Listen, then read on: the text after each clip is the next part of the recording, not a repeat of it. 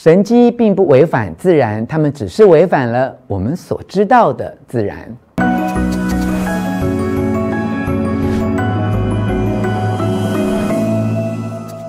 我是吴若权，欢迎来到幸福书房。邀请还没有订阅的书友按下订阅的按钮或小铃铛，免费订阅我的频道。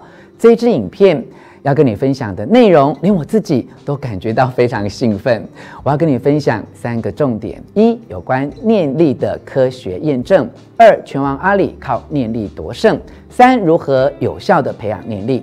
首先来看看有关念力的科学验证。你是不是看过一种表演，是透过念力而折弯汤匙？有时候它可能只是一种表演，但在更多的时候，它却是念力的真实展现。虽说更早之前，折弯汤匙这项表演是由异能者盖勒首开风气。之后，有很多科学家都对这种形式的表演进行科学实验。伦敦大学教授约翰哈斯特德曾经对儿童进行过一个实验，他把一些钥匙悬挂在天花板，然后让小孩子站距离三到十英尺之外，以避免他们接触到钥匙。最后，他请这些小孩用意念折弯钥匙。在实验中，这些钥匙都系着力量感应测量器，只要有任何变化，都会被线图记录器侦测到，并且记录下来。进行实验的期间，哈斯特德不止看到钥匙轻微晃动，甚至有很激烈的摆动，还发现钥匙突然爆发出高达十伏特的电压脉冲。不只是这个实验而已哦，《念力的科学》这本书还透过非常多的研究和科学的实验，证明古典物理学教科书里的法则。并不是放诸四海皆准的。心灵显然是以某种方式建立跟物质之间的连结，而且心灵的力量有能力改变物质。再继续跟你分享我们如何培养自己的念力，并且让念力更为精准有效之前，我也来说一个跟我自己念力有关的小故事。十几年前，我父亲刚过世的期间，我曾经面临人生的一团混乱，连我使用的电脑都一直出问题。于是，我被迫要更新电脑的部分硬体以及应用程式。所以，找一天先把电脑里所有的资料都备份在光碟里。你可以想象，这部电脑里所储存的资料，大部分都跟我的写作和出版有关，每一个档案都非常的重要而且珍贵。可是就在操作的过程中，我可能太疲倦或是匆忙，我竟然对着一片已经录写好资料的光碟按下覆盖的指令，所以原本已经成功备份资料的光碟里，所有的档案都被覆盖而弄不见了。我非常焦急地想要把这一片光碟先后交由几位非常懂电脑的高手处理，看看是不是能够有机会恢复原本记录在光碟里的资料。前后大约花了两个星期的时间，这些被我拜托的电脑专家都很遗憾地表示爱莫能助。他们用尽各种方法，就是没有办法帮我救回原本储存在这片光碟里的资料。万念俱灰之下，我用双手把这一片光碟从书桌前移到我的胸口上，集中意念，认真的祈祷。祈求菩萨保佑，也请求已经逝去的父亲能够帮我这个忙，让我至少可以有一次机会重新读取到光碟上的资料。接着，我再把光碟放到电脑里重新读取一次，竟然出现的奇迹，所有的档案都完全恢复了。我立刻将这些资料重新备份下来。更神奇的是，当我第二次试图再读取那一片光碟，它已经恢复成。一片空白。正因为在我生命中，类似这样靠着念力而达成心愿的事件，其实还真的很多。每一次出现奇迹，都让我自己觉得非常震撼。也就是因为这些经验，让我感到十分好奇，而引领自己一步又一步的走上灵性学习的道路。接下来，我们来看看第二点：二，拳王阿里靠念力夺胜。拳王阿里除了把很多时间都花在自我体能锻炼以及拳击技巧训练，他同时也学习控制心灵。阿里是一位念力大师，他发展一套心灵的技巧，最后终于改变自己在拳击场上的表现，比赛之前，他会用各种方法自我鞭策，包括自我暗示、心灵视觉化和心智排演。例如，他会在嘴边碎碎念说：“我打包票，在第四回合就能够把对方打倒在地。”或是我一闪身，右拳一挥，对方就会被我轰到飞出场外。除了语言的念力，阿里也使用心灵的念力，在脑海里一再彩排比赛时的每一个细节。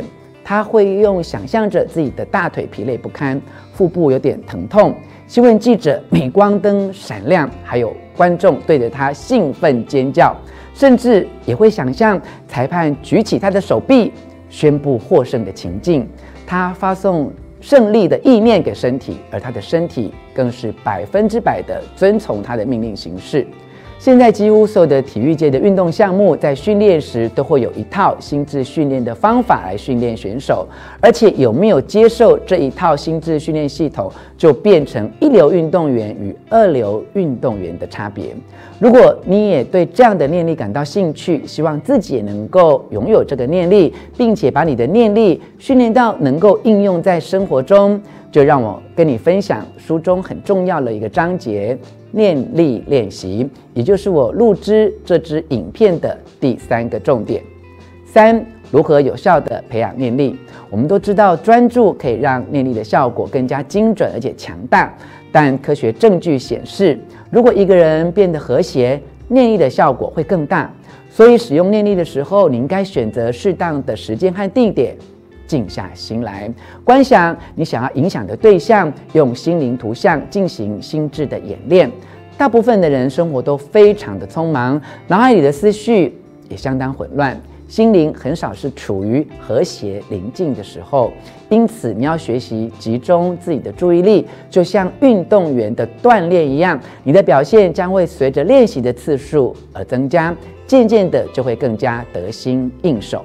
以下四个练习的重点提供你做参考：A. 选择自己的念力空间；B. 脑波放缓到冥想水平；C. 处于高度专注的状态；D. 在生活之中培养禅定。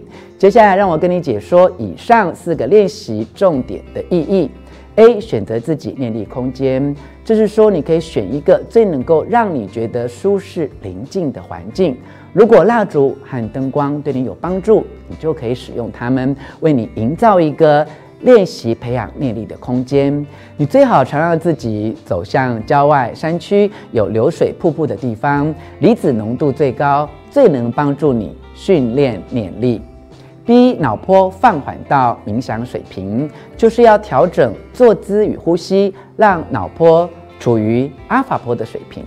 C 处于高度专注的状态。这是要你专注于所有的觉察，但不带任何的价值批判，专注于自己的感觉，可以让你练习不执着任何念头，只专注于当下。第一，在生活之中培养禅定，这是指生活中的每一刻都可以练习专注，打开感官去看、去听、去想、去记录，只是纯然的观察，不妄下断语。无论你是不是有兴趣培养念力，其实以上四个练习都可以帮助你重塑大脑，拥有清明的思绪。最后，我要跟你分享的是，如果你可以带着慈悲心发送念力，将会获得加倍的效力。如果你想要培养自己的慈悲心，你可以先练习观想自己的心脏，想象你给它传送光。想象光从心脏向身体其他部分延伸出去，然后给自己一个祝福：但愿我健康平安。接着祝福其他人，有点像是佛教徒念诵经文之后的回向。如果你想要知道更多有关如何回向的方法，可以点选吴若泉幸福书房里的另一支影片《全知识如何正确回向》。主要是说，先是祝福自己，然后是自己的亲朋好友。然后是熟人，接着是你讨厌的人。同样的做法，请你想象一道白光从你的心脏辐射出去，照射他们，也祝福他们健康平安。最后，把祝福的心愿发送给全世界的人类与生物，对他们说：“我要把慈爱带给所有的生物，但愿大家都健康平安。”拥有具备慈悲心的念力之后，你可以把意念的内容从未来的时态改为现在的时态，也就是你现在所有的心愿必须处于现在当下的状态。譬如说，你不要祈祷我的肌肉酸痛将来会消失，而应该说我现在全身已经毫无疼痛，可以自由灵活的活动。当你的意念处于现在的时态，而且内容清楚明确，你就会实现这个目标。以上为你摘要的是我阅读《念力的科学》这本书所笔记的重点，希望可以帮助你拥有强大的念力，实现你的心愿和宇宙的慈悲大爱共振。希望你喜欢我为你录制的影片，欢迎你留下意见和我分享你在生活中应用念力的经验。最后，我还要再一次邀请你按下喜欢的符号以及铃铛订阅，并分享出去哦。幸福书房，下次见。